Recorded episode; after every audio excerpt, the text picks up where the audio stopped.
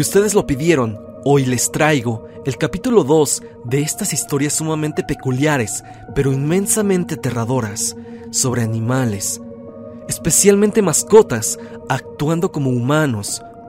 Así es, gatos o perros que por razones desconocidas comienzan a hacer cosas insospechadas, como caminar en dos patas, mirar fijamente a sus dueños sin razón aparente y también, presuntamente, hablar.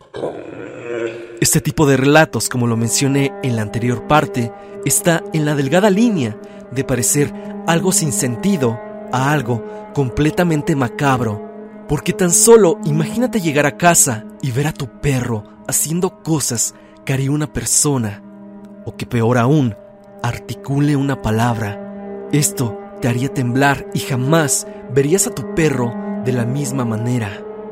Nunca más.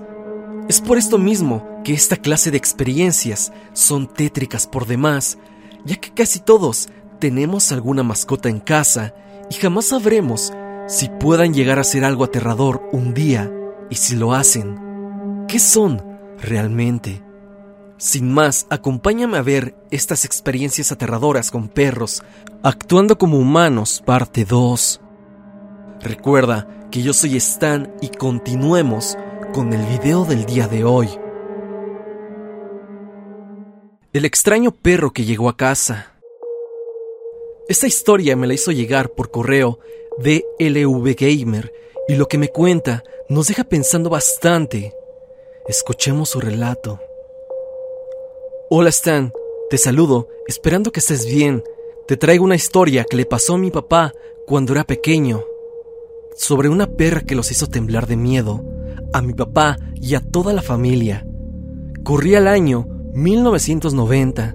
Mi papá tenía 10 años y él se encontraba jugando con mi tío, que es mayor que él, en su cuarto. Mi abuelo, o sea, el papá de ellos, se encontraba leyendo el periódico en la sala. Él encontraba la noticia de que la actriz Nuria Vagues había encontrado un perro callejero y lo había adoptado. A mi abuelo le llamó la atención esa noticia, tanto que le llegó un pensamiento. Uno de esos que te llegan de repente como si una voz te lo dijera y te controlara, ya que se levantó y fue a abrir la puerta de la entrada principal. Ahí se encontraba una perra de raza pastor alemán y como mi abuelito era amante de los perros y había leído esa noticia, pues dejó que la perra pasara.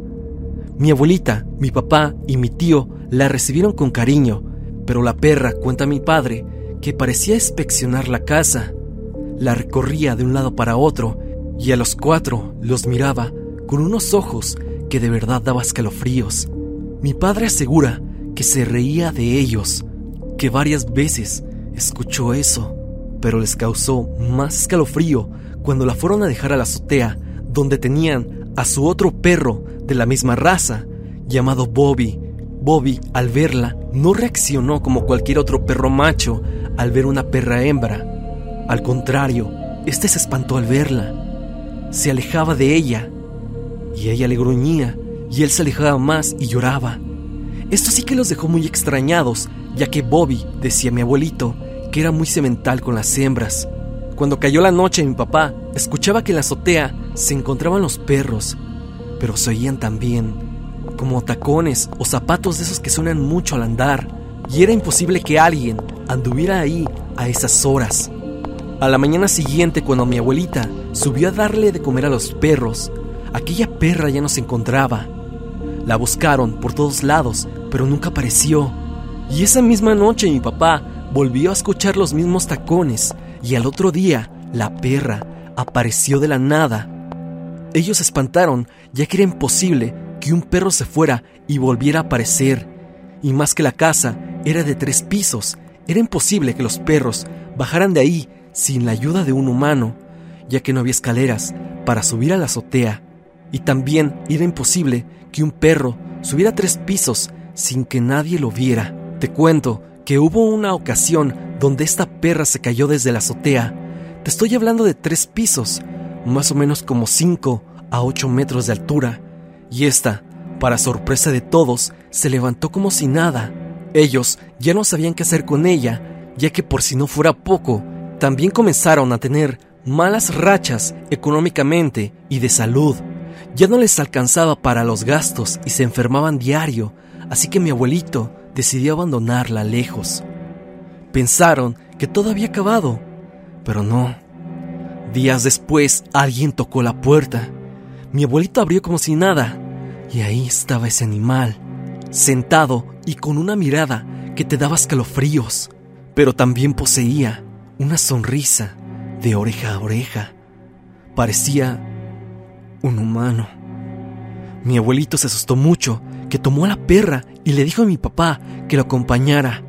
Se subieron al carro y en el camino cayó una tormenta, bastante fuerte. Había niebla ese día y los parabrisas se descompusieron. Mi abuelo iba conduciendo a ciegas casi. El aire acondicionado también falló, pero por fin llegaron a un lugar mucho más lejos de donde la habían dejado anteriormente. La bajaron y arrancaron inmediatamente. Mi papá volteó y dice que la perra los miraba fijamente con una sonrisa. Pero afortunadamente ya no regresó y gracias a Dios les empezó a ir mejor económicamente y en salud. La verdad están, no sé qué haya sido esa cosa. Mis abuelos, mi papá y mi tío dicen que pudo haber sido una bruja, pero ahora que me contó la historia mi papá y que está de moda las historias de perros humanos, yo pienso que esa perra era uno de esos perros humanos, o la verdad no sé qué creer. Espero que te haya gustado mi historia, Stan. Ojalá hagas la parte 2 de historias extrañas con animales y pongas mi historia. Te lo agradecería mucho. Gracias por tu atención y cuídate. Esta historia sin duda es escalofriante por demás, ya que, ¿qué diablos era ese Khan? ¿Por qué llegó a atormentar a la familia? ¿Era acaso una bruja, como lo teorizaron? ¿O incluso algo peor que no podemos imaginarnos? Sea lo que sea, es algo digno de una película de terror. Un suscriptor en la sección de comentarios me puso la siguiente anécdota. Uno de mis mejores amigos de la infancia Siempre me cuenta que cuando era niño acostumbraba ir mucho a los naranjos a visitar a sus tías, hermanas de su madre. Allí se la pasaba con sus primos, jugando todo el tiempo, comiendo, contando historias de terror y divirtiéndose sanamente en familia. Una vez después de una fiesta de sábado, él se quedó a dormir en el piso de abajo. La casa era de dos pisos y lo normal, se quedó viendo la televisión, comiendo tranquilo mientras jugaba con sus primos. Llegó el momento en el que sus primos se fueron a dormir al cuarto de arriba y mi amigo se quedó solo en la planta baja. Pasaron varias horas y simplemente no le daba sueño, hasta que por eso de las tres y media de la madrugada, al final le dieron ganas de dormir, pero antes se sirvió un poco de jugo que sacó del refrigerador y abrió la puerta del patio para ver un poco cómo se veía de noche ya que la casa estaba en un rancho muy bonito. Mi amigo me cuenta que apenas si salió y volteó a ver a la barda de la derecha, que estaba altísima. Vio entonces en el césped a una vaca, tipo humanoide con cuernos y ojos gigantes, dando vueltas en círculos mientras lo miraba fijamente y se reía. Lo señalaba con su pata y se carcajeaba. Mi amigo se desmayó del susto y allí amaneció prefirió guardárselo para él y no le dijo nada a sus primos ni a sus tías. Años después, por eso del 2015, cuando nos vimos de nuevo en el gym, nos quedamos a platicar y me contó que en ese mismo año había ido a visitar a sus mismas tías de los naranjos y le confesaron que practicaban brujería y lo que vio aquella noche fue un tributo que le estaban haciendo al diablo. Mi amigo se sacó de onda pero ya no dijo nada. Y hasta ahí quedó el asunto. Pero fue una cosa que pudo superar porque siempre ha sido muy creyente de Dios y dice que Él lo protegió aquella noche, ya que ese ser parecía sacado del mismo infierno.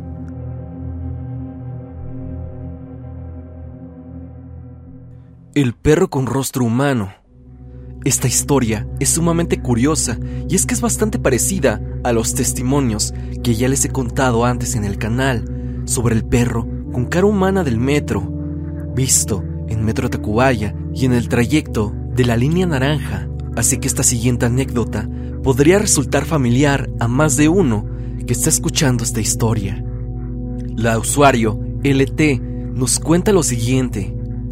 Mi chico y yo vimos a un perro con un rostro humano. Aquí te dejo la historia.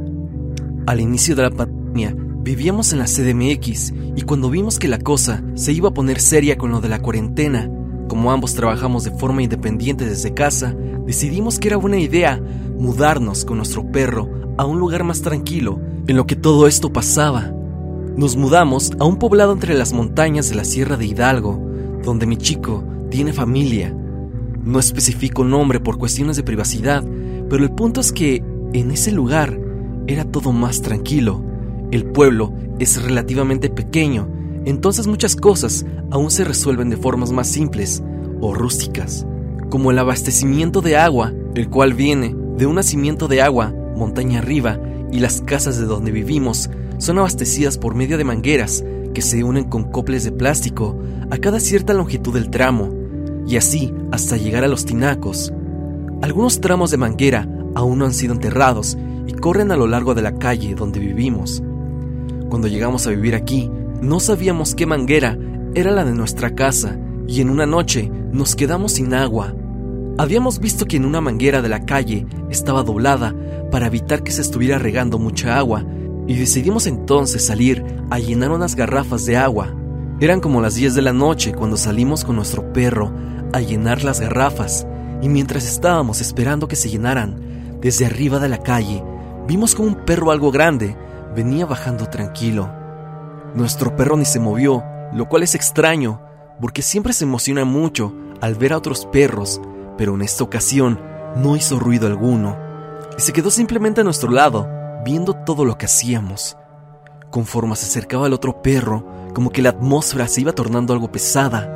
Normalmente a esa hora aún se escucha gente a lo lejos, otros perros, más movimiento de coches o música de algún vecino, pero en ese momento, en ese instante, todo estaba particularmente silencioso.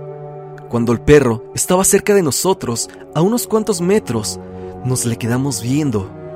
Luego mi chico y yo nos volteamos a mirar, pero no dijimos nada. El perro siguió bajando y minutos después yo me iba a meter a la casa con una garrafa que ya estaba llena en lo que mi chico llenaba otra. En la puerta de la entrada estaba el perro olfateando y cuando me acerqué ni se inmutó. Solo se volteó con mucha calma y se me quedó viendo. Juro que ya de cerca su rostro se veía borroso, pero solo era su rostro. Lo demás, el cuerpo de él, se veía normal. Se veía borroso como cuando se empaña el espejo o la lente de una cámara, pero me hizo sentir muy incómoda. Pero lo único que tenía a decir fue, hola intentando que no se denotara mi nerviosismo. Pese lo semiborroso, sé que el perro me vio unos segundos y luego comenzó a caminar de regreso por donde había llegado. Cuando volví con mi chico a ver si ya había terminado de llenar las garrafas, me preguntó, ¿no viste algo raro en ese perro? Le contesté que sí, y él hizo una mueca de susto y dijo, entonces no fue solo idea mía, ¿verdad? Resulta que ambos lo habíamos visto igual la primera vez que el perro venía bajando. El perro tenía rasgos humanos, sin duda, pero no quisimos decir nada en el momento porque la atmósfera y todo en general se sentía muy pesado e incómodo. Se sentía que algo andaba mal y fuera de lugar. Le conté que cuando lo vi de cerca para entrar a la casa se veía borroso y preferimos ya no hablar al respecto. Posteriormente escuchamos más historias así y vimos que el ver borroso algo que no es de este mundo parece ser algo normal.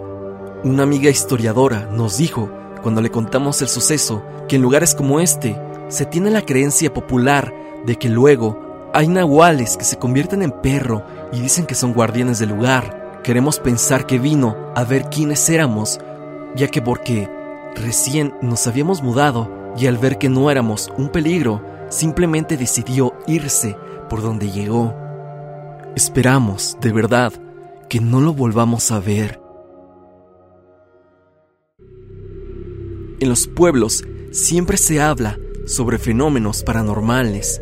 sobre las ánimas que desde hace décadas espantan a chicos y grandes, y la historia que estamos por abordar acontece en un rancho, en una zona rural, al interior de la República. Hace aproximadamente unos 12 años, un tío, que tiene un rancho, nos contó muy consternado una vivencia. Él se dedica a los animales de engorda, cerdos y vacas, pollos sobre todo. Resulta que notó que empezaban a faltar uno o dos pollos del total. Él no tomaba mucho en cuenta eso, porque pensaba que a lo mejor alguien se los agarraba por necesidad. El rancho está cerca de Jalisco, entre Lagos de Moreno y San Juan de los Lagos. Hay asentamientos en diferentes puntos y normalmente son personas en pobreza. Entonces, no lo sentía tanto, pero al poco tiempo empezaron a faltar cada vez más pollos. Sí, primero eran unos dos, ahora eran cinco o seis, luego hasta diez pollos.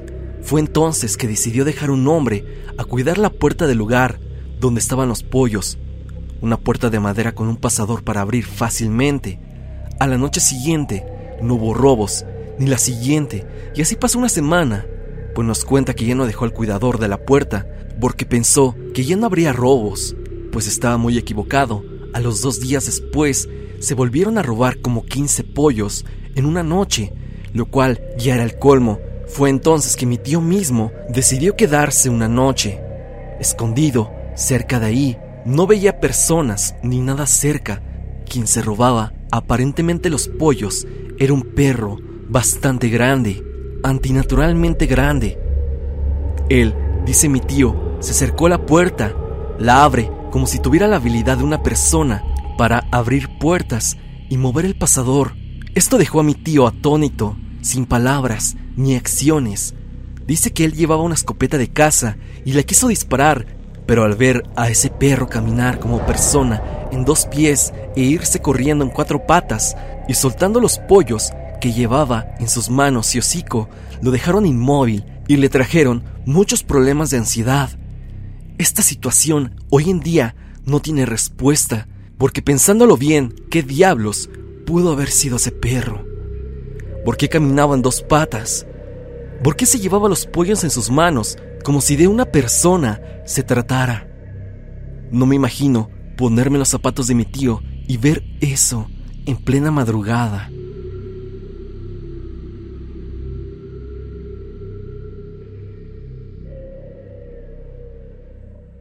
El gato extraño que encontré de noche.